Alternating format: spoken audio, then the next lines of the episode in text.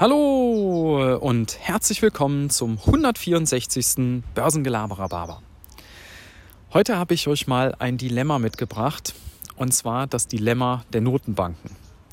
Egal, ob wir da zur FED in die USA schauen oder ob wir zur EZB nach Frankfurt schauen, beide stecken in dem gleichen Dilemma. Mittlerweile die, steigt die Inflation nach vielen Jahren von niedrigen Raten, steigt die Inflation jetzt an wir liegen in den USA bei rund 5% schon, in Europa bei 3 bis 4%. Und die Notenbank kann dem entgegenwirken, indem man die Zinsen erhöht.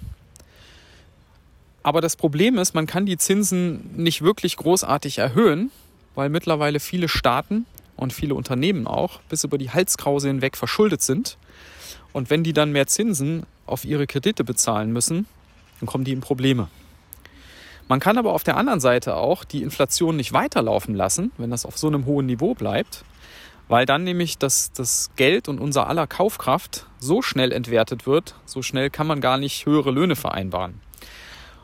Und selbst wenn man die Löhne erhöht, dann besteht die Gefahr, dass dann die Inflation erst recht anzieht. Dann entsteht nämlich so eine Spirale.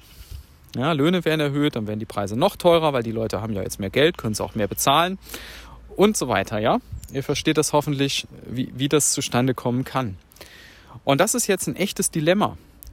Und da ist jetzt noch eine Unbekannte mit da drin, weil es weiß im Moment niemand, ob diese Inflation, die wir derzeit sehen, ob die dauerhaft ist, also ob die Raten dauerhaft so hoch bleiben oder sogar noch weiter ansteigen, oder ob es, die Notenbanken das bisher behaupten, nur ein temporäres Problem ist und dass die Inflation in nächster Zeit wieder zurückgehen wird. Das weiß im Moment keiner und das macht eben die Lage nochmal zusätzlich unsicher. Und jetzt muss die Notenbank, und da ist der Jerome Powell in der gleichen Situation wie Christine Lagarde, müssen jetzt diesen Spagat schaffen, auf der einen Seite zu signalisieren, ja, wir lassen die Inflation nicht aus dem Ruder laufen, wir werden da was an der Zinsschraube machen, aber nein, es wird nicht so viel sein, als dass Ihr Unternehmen oder Staaten in Probleme wirklich kommt. Ja, das ist das Dilemma. Da hat man nicht viel Spielraum.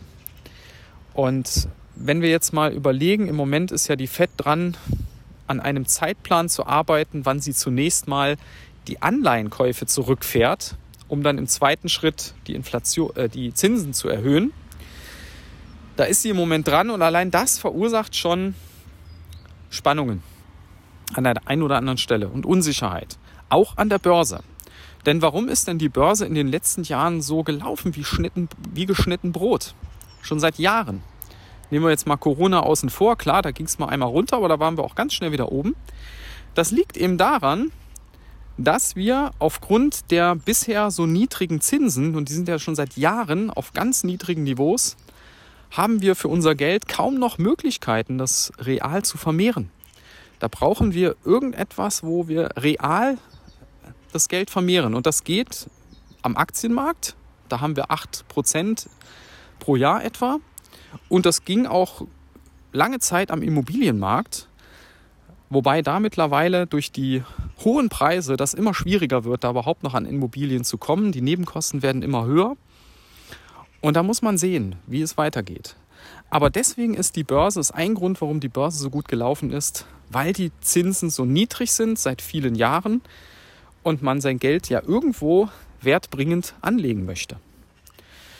Und wenn jetzt natürlich die Notenbanken sagen, ja, wir erhöhen jetzt langsam wieder die Zinsen und man hat dann vielleicht doch irgendwann wieder Zinsniveaus von 3%, 4%, dann sind wir ja irgendwann in dem Bereich, was ja auch Dividendenaktien im Moment so abwerfen. Und dann könnten ja doch viele Investoren sagen, ja, dann, äh, dann gehe ich doch raus aus dem Aktienmarkt und gehe zum Beispiel, weiß nicht, in Festgeld oder in, in Anleihen oder so etwas, wo ich einen sicheren Zins habe. Und dann muss ich nicht das Risiko von Kursschwankungen an der Börse aushalten. Also ihr merkt schon, das ist ein dreifaches Dilemma. Zum einen für uns, äh, wie wir mit der Inflation irgendwie klarkommen müssen. Auf der anderen Seite für die Unternehmen und Staaten, die mit ihrer Verschuldung klarkommen müssen. Und für die Aktionäre, die mit dieser Unsicherheit umgehen müssen, die die Börse möglicherweise belastet. Also ein echtes Dilemma, diese ganze Lage. Und ich bin mal gespannt, wie man das auflöst. Ich glaube, wir werden noch eine ganze Weile mit niedrigen Zinsen zu tun haben. Man wird das nicht nennenswert erhöhen können. Ja, und dieses Dilemma wird uns noch eine ganze Weile erhalten bleiben. In diesem Sinne wünsche ich euch trotz allem einen dilemmafreien Tag und bis dann. Ciao.